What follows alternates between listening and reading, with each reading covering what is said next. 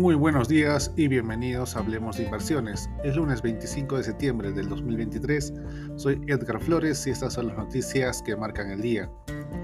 Después de que la Reserva Federal sugiriera que el fin de las elevadas tasas de interés altas aún está lejos, los mercados esperan con expectación los nuevos datos de inflación de esta semana. Mientras tanto, el apetito por el riesgo también se ve afectado por el agravamiento de los problemas inmobiliarios de China y la subida de los precios del petróleo.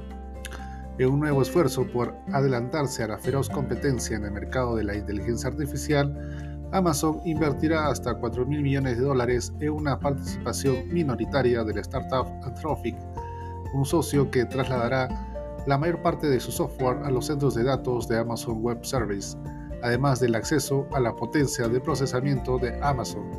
Los fondos ayudarán a Anthropic a pagar los costos de entrenamiento y funcionamiento de los modelos de inteligencia artificial. Se espera que SoftBank decida hoy en una reunión del Consejo sobre una oferta pública de nuevas acciones por valor de 120 mil millones de yenes.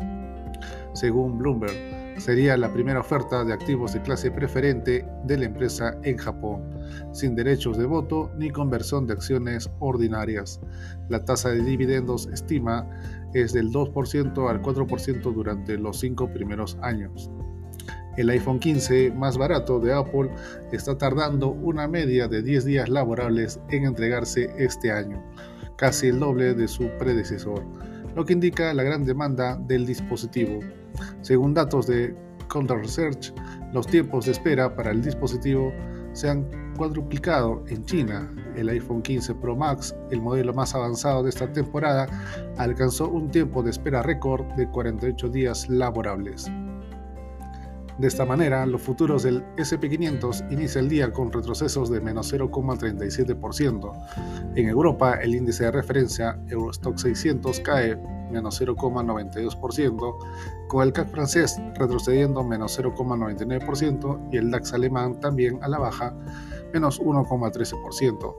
En Asia, el Nikkei japonés con retorno positivo de más 0,95%, al tiempo que el Hansen y el índice de Shanghai presentaron retornos bajistas de menos 1,97% y menos 0,54% respectivamente. El mercado local peruano cerró en terreno negativo, menos 0,40%, arrastrado por el retroceso de los sectores minería y construcción. La construcción del nuevo puerto de Shanghai está impulsando la economía local y aumentando significativamente el valor de los terrenos cercanos. Actualmente, los terrenos dentro de la ciudad pueden llegar a cotizarse hasta en mil dólares por metro cuadrado. Es todo por hoy, soy Edgar Flores y gracias por escucharme.